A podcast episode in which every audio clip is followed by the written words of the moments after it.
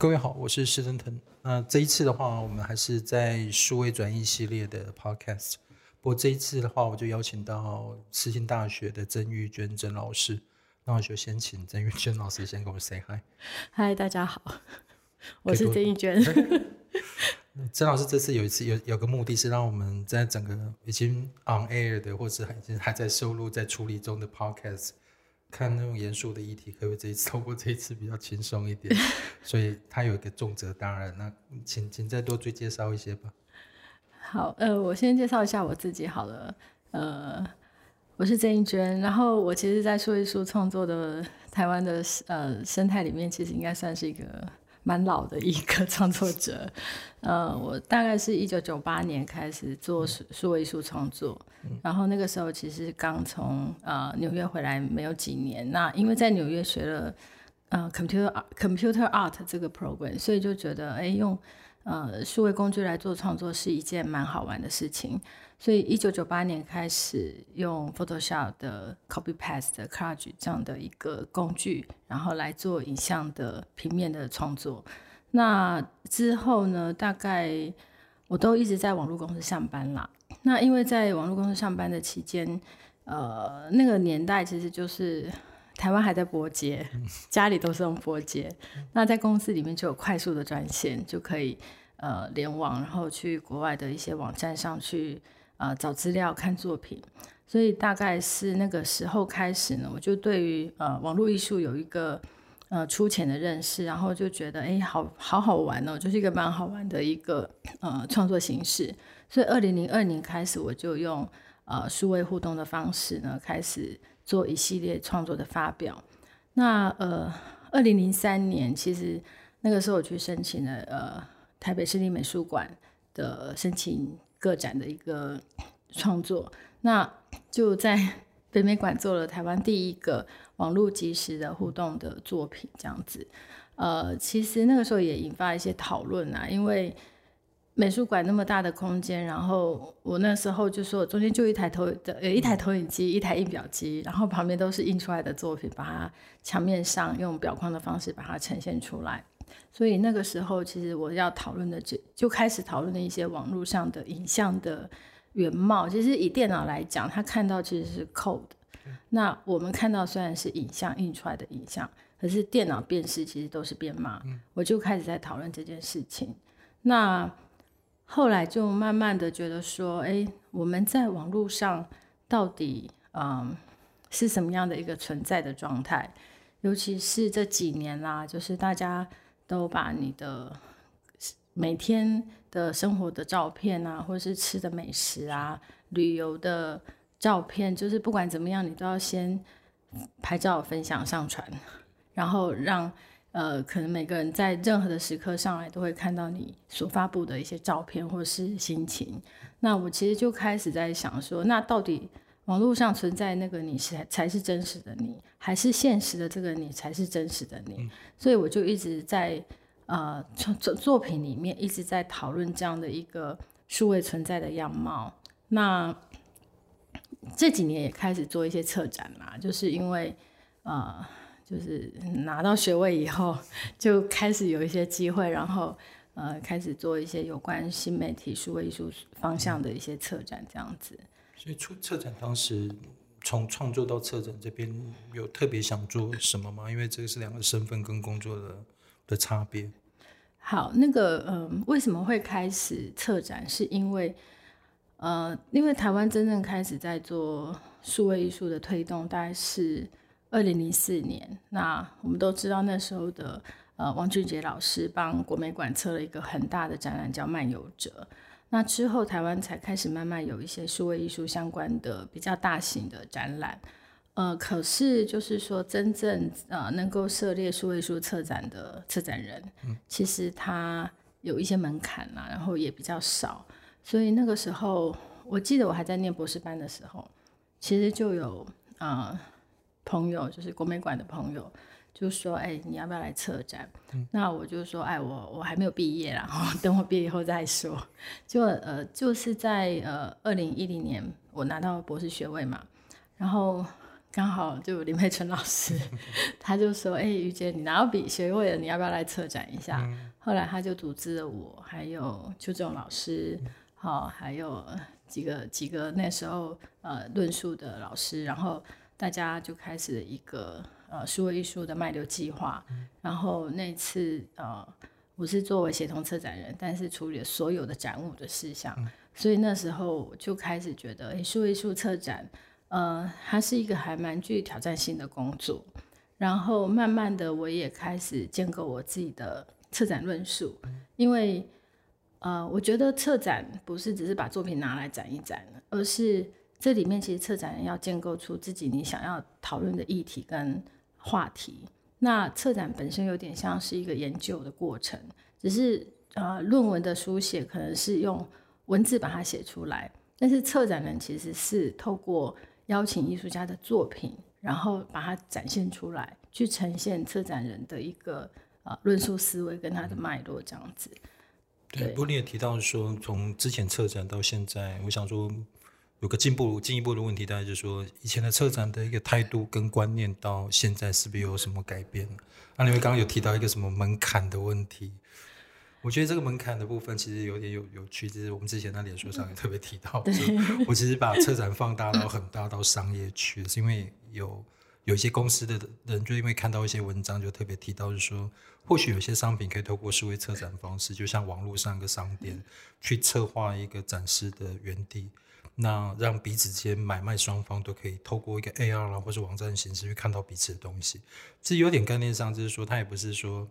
就收集东西而已，它其实必须要一个展区，对，所以要一个主力的卖，主主力的商品。那这样整个弄起来的时候，其实结构就很像策展。我们大家特别已经比了手势了，对 对，对啊。所以想说，因为因为现在策展这个名词其实用的很很广了。那当然就是我们跟，比如说我昨天不是有在脸书上发，我就看到那那篇那本书嘛，对，我觉得那是二零一三年的书啊。好像当时其实。就像何飞鹏就讲得很清楚，然后策展就很简单啊，就是 content 再加三 C 啊，就 communication 啊，再加其他的 conclusion，再加其他 context。那我就觉得我，我其实有一个部分是赞成他的他的概念的啦，就是说我怎么样去有个有脉络的东西，去把我网络上看到的，或是说我在数位典藏资料库里面看到，就有个主题去呈现出来。那这个也是我希望去呈现给人家看到的主题。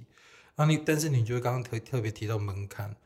你会觉得现在这个会会太敏感吗？就是 在门槛上面的差异，以前跟现在，你看二零一几年的时候到现在，你也都一路在策展，一直要完成你自己想做的研究论述。但是不是每个策展都有他的研究论述？那、啊、你觉得应该要的门槛到底在哪里？对不起，我就把它把偏离了点数。没有没有，我先我先谈一下，就是说，呃，我刚刚其实讲到数位数策展的门槛呢、啊，其实呃，并不是在于说，呃。仅仅只是挑选作品这件事情上了，而是呃，数位数的展览，呃，从论述到观念到展陈，其实它就有很多的思考的面向，跟传统绘画的呃策展就有差异性啊。那我印象中，就是我自己的展览里头，我常常会有一些策展人或是呃艺评，然后来看。那从跟他们在跟我讨论作品的过程当中，其实你可以知道他们对什么叫啊数位文化、数位情境、虚拟实境什么的，可能没有那么的理解。他可能是透过呃一些嗯自己的呃朋友，或者是说他有看一些文章在讨论这个，但是对于很多本质的问题，其实他并不是那么的了解啦。是说把网络上的那个印出来贴在。对，因为 一定要逼我讲，就是 因为那个时候我我把呃，因为那时候在北美馆那件作品是一个有点像 cover Art Project 的概念，然后我请邀请网友把自己的作品透过呃我们建构的一个网站平台上传到呃网站上面，然后呢原作的作品是透过投影机在滑鼠，然后在。北美馆的现场，你可以去看到自己的作品，但是现场展示的作品其实是每一张都被列印出来，转为编码，然后裱贴在一个框上面，然后呃挂在墙上。那在裱贴东西还没有印出来墙的时候，那个墙上的那个框啊，其实里面有一张白纸，然后那张白纸我其实那个时候用了一个文字叫 under construction，嗯，那那个这个这个名字 就是 under construction 这两个英文单字啊。就是我们那时候在做网站，或者是上网浏览，对，就是那个就是网站挂掉 或者还没做完的时候，就会有用这两个单字嘛。但是其实就会有呃写写一评的来问我那是什么意思，对，所以其实你就可以知道这不是他们的错，因为他可能在那个年代他不是像我们这种重度使用者，但是他基本上如果说他要去测一个有关数位的展，他就没有办法理解这样的专有名词。我觉得这是一个领域的差异性啊。那到了现在，可能大部分的策展人都会知道了。但是数位数策展，因为它牵涉到很多的空间，呃，布，就是说布展展陈的怎么做。呃，我们常去看展览的时候，你就会发现，哎，为什么隔壁有那个声音？两间的声音全部都在打架。当作品有声音的时候，我们要考虑到它的声音会不会冲突。然后这件作品跟这件作品放在一起的时候。他的叙事的脉络，或是说他的观念的传递，他有没有对话的关系，而不是只是把它放在一起。然后艺术家的作品来的时候，他要什么样的设备？我们曾经碰过，就是二零零八、二零一八年桃园科技艺术节，有一个日本艺术家，他要的 iPhone 是我忘了是七还是六的版本，就是对，就为了他要的那只 iPhone，而且它里面 iOS 还是要旧版的。对，我们找了非常的久，然后终于找到了这样子。对，但是真的就是一个很辛苦的过程。那所以说一说的展览，它的门槛在于你对技术的了解，然后有没有办法找到很厉害的呃技术布展的团队来帮你执行所有的布展的工作，这样子。那回到刚刚施老师在谈的数位时代的情境的策展啊。呃，对，我们在脸书上有稍微 回应了你的贴文了哈。其实我我其实应该是在哪个年代？二零那本书是二零一二吧，数位呃数位策展的年时代嘛，对不对？其实那时候我就买了那本书来看，对。然后因为那时候也发现，哎，为什么会叫数位策展？然后我那时候以为是在谈数位艺术相关领域的策展。结果我买了书以后，我发现他讲的是完全两回事。是，可是我觉得他提出一个很有趣的观点，他跟艺术策展是完全不一样的。因为那本书其实是在呼应，呃，数位时代，尤其是 Facebook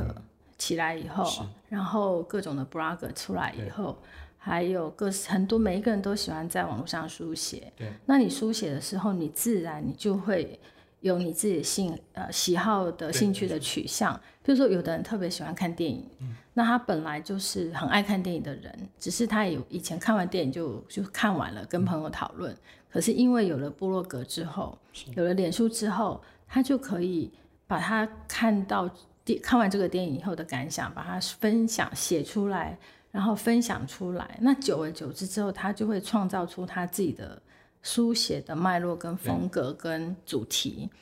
所以在那个时候，我看到那本书，基本上他他在讲的就是，呃，我们在谈 Web 二点零以后，就是每个人都可以成为书写者，对，自己成为自己的出版商的概念，对，你可以自己去统筹，把你呃过去可能分散在自己什么日记的东西，全部都把它做一个数位平台，在数位平台上面。然后他把这个过程叫做数位策展，对，而且比较有趣，就是感觉像就是一个自媒体。对，其实他谈的是自媒体。对啊，所以比如说以前大众传播的时候，出本书要一刷多少本，你才有办法出，对对对对对，所以难度有。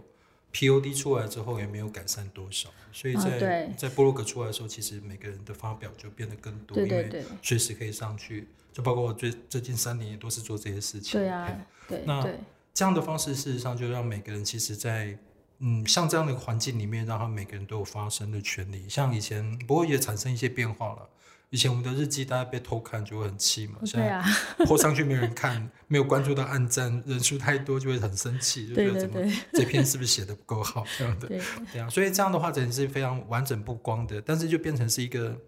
更多每个人去做可以做策展的时候，那种差异性就变得相对重要，怎么样去被被寻找出来？所以当时布洛格不是有几个就被发掘出来？对啊，就是有一些厉害的布洛克就会、啊、他的书就会被出版嘛。啊、不过在众生喧哗中，当然有一些比较突出的了。像你怎么样去看到这些？而且包括刚刚你所提到的，你刚刚所做的很多的所谓数位网站上面内容的一些数位艺术创作，那当然会跟着不同数位环境上面就会有一些性质上的改变嘛。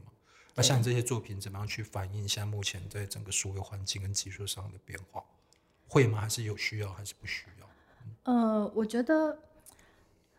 怎么说呢？其实，呃，因为在我的，哦，这问题好难哦。我期待看到很多版本啊。没有，其实应该是说，其实当然用呃数位艺术创作啦，每个人有他所挑选的呃方式，就是说，有的人他可能比较喜欢是炫技啊，然后有的人喜欢用。呃，炫技这个字就蛮狠的哦，对，不能这样讲，不不这样 会得得罪人吗？没有，其实炫技应该是说他可以把这个技术的美、科技的美感发挥到极限嘛，这是一种炫技啊。嗯，转得很好。没有，真的就是因为一些很厉害的艺术家，他们真的可以，就是说他的概念很强，然后他的影像也非常的漂亮跟有力道这样子。但是也有一些艺术家，他其实强调的是观念非常观念性的主。的呃，去去去，可能去批判，或是去反映现在的数位情境，或是有的人去讨论监控系统啊，有人去讨论人工智慧啊。嗯，所以数位技术有降低了艺术创作的门槛吗？数位艺术创作的门槛还是提高了？呃，你说技术吗？嗯，嗯，因为就更方便在做在展布上面。对，其实其实我我记得就是怎么讲，就是呃，我觉得。某一层面来讲，如果说你真的要看你，我觉得主要还是看你的创作观念是什么啦。那有些人他会呃同一套的技术去用很久嘛，那也是他自己的，他创造他自己的脉络跟他自己的选择。嗯。但是也有一些艺术家他会一直在学新的技术，那甚至有的艺术家他。是，像我是不会写程式啊，可是我都是跟朋友合作。那每一个时期跟我合作的朋友，他们有他们自己很厉害的技术，可以可以呃，我可以请他们帮我做作品出来。所以我觉得其实这个是个人的选择，但是我觉得啊，其实门槛是降低的。所谓的降低，就是说，其实过去我们在谈所谓的数位艺术，其实可能想象的都只是影像。可是现在有很多的，呃，哦，对不起，就是我们只想要影像，但是那个影像你可能想说，我要用很理，要自己去学程式，要用 processing，甚至 pure data，那个都是要学的嘛，对，有点难度，对，有 hardcore 的东西。然后你要做 AR，你必须要找厉害的工程师来帮你做 AR，嗯，做 app 什么的。可是现在有很多现成的 AR 工具你可以用，然后在国外，呃，也有很多人他们的作品其实是以呃，发表在 IG 为主的，然后他用 IG 作为他的展演的平台，去去创造一个虚构的故事，呈现他的呃的可能去批判这个 IG 的文化啊什么的。所以其实我觉得所谓的数位艺术，可以从一个是从我们从技术层面来看，它可以非常用非常非常。先进高深的科技，譬如说现在最强调的人工智慧啊，对，然后在国外他们甚至有太空科技的介入嘛，然后生物科技的介入的创作，甚至把实体的像两千年 那个时候的 CART 就把兔子给做出来啊，荧光兔就把它做出来啊。那那时候我记得 CART 在做荧光兔之后，他有一件作品是呃。做植植物类的，然后他其实是把基因排序之后呢，他就直接呢 email 给一家生物科技公司，让那家公司帮他把他的要的植物的排序把它排出来，然后呢，呃，创造出种子，然后让它去种。对，对，所以其实那时候看的就是说，其实这个。就跟你去买颜料一样啊，嗯，你可以想办法去找到你的 source，你就可以把东西做出来，把作品做出来。创作作品如果没有一个历程记录去完整，从它的方向做不同的那个，就寄到不同公司去，去把那个种子种出来。那如果最后呈现的是一个植物的样态，那前面的部分如何去透过在展示或者在论述上面呈现？我的意思是说，对他其实就是作品是应该是一个历史性的嘛？对他其实作品是个历史性，而且他在这个创作过程脉络里面，他有他要讨讨论的议题，他因为他讨论议题非常的清楚，然后他在展陈的部分，他当然就会，呃，因为他那件作品是在谈潘多夫斯基那个那一道，那我忘了那个第几第几部起啦，我忘了那个，我们之间没有 read 过，所以没有去，对，所以其实对，所以其实是他去呼应那一次的那个 Panovsky 输给 AI 呃人工电脑呃深蓝对深蓝的那一步棋，所以他把。展成放成一个像棋盘似的，然后那个植物就种在那个那步棋的那个位置上面，这样子。所以我觉得，我觉得以以他的案例来讲，他也不没有自己去创造一个 DNA 的实验室，然后去做那个种子。对，它概念是非常完整的。那呃，就现在的数位呃社群，就是 social media 里面啊。然后也有一个国外的艺术家叫阿梅迪亚乌马，他就是在 IG 上面做了三个多月的展览的演出，他就是创造一个就是一个清纯的女大学生，然后开始堕落的过程，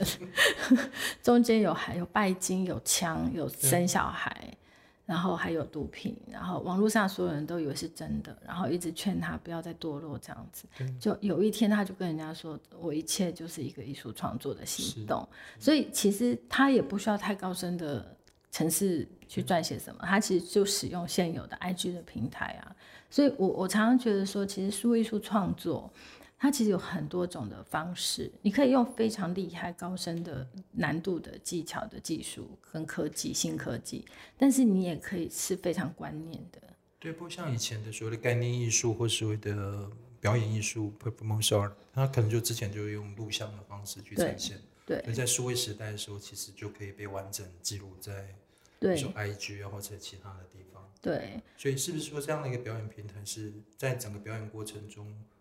或者表演过程的时候，创作者本身就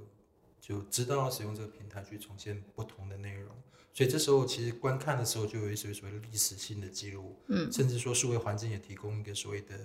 异地共识，嗯，所以如果是公开的话，就变成这样，所以其实那展示效果是一个有点像，对我来讲就有点像纵轴、横轴都有的，对对，其实所以面向就变得更广，对，其实这个面向非常的有趣，而且我觉得。当然，在数一数脉络里面，我们会，尤其是呃，我在观察的这些作品啦，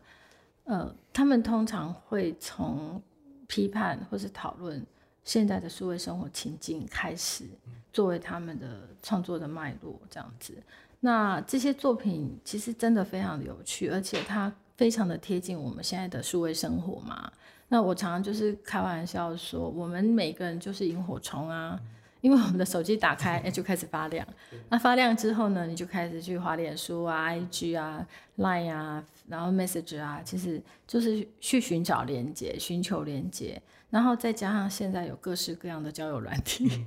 对。不过听起来，整个数位艺术的欣赏也包括观众还是需要学习。以前就是很静态的，像我会学古古美术考古的，就是。我们就怎么去观看这个艺术品？就我们整个器物观看的时候，就会想到它的历史记录、它的文献、它做的一个工艺，就很静态的就躺在那里面，让你静静的观赏。但像很多书艺术，其实不是这样的一个生活形态，不是这样的欣赏形态。或许我看的方式不对之后，其实我就漏了哪些东西。就包括艺评也一样，不是吗？这个我要反驳一下。其实就是说，刚刚施老师在讲的，就是说古器物或是绘画类型加上作品啊，或是传统的雕塑的类型的作品啊，因为我们的美术教育里面，或是我们的生活里面，我们已经知道它是艺术品，所以即使你进去，你看不懂，你还是会觉得它很美。因为这当然，他会进到美术馆空间或者是画廊空间里面，他就已经具有它固定的所谓的美感形式。对，我赞成你的。对，所以大家进去之后怎么样？他就是我看不懂，我还说哦，好美哦，好美哦，这样子对。但是对于数位艺术来讲啊，其实我们常开玩笑，就是说它反而是最容易让观众接近艺术的一种媒介跟嗯，就是呈现。嗯，因为现在有很多的数位艺术，其实真的是好看。好玩。是，然后他透过互动的形式，其实观众很容易进到作品里面。他可能不知道为什么艺术家要做这样的作品，不了解艺术家的背景的创作脉络，可是他就是觉得好看，很娱乐性跟艺术对之它的平衡，对它的娱乐性会高于传统的创作的形式，但是他通常也会被人家说，哎，那他的美学到底在哪里？是啊，它的艺术概念，它的我们怎么用？呃，就是我们概念上认知的所谓的美学来诠释或者来讨论这样的。创作形式需要一个新的美学去诠释所谓艺术这一块，或是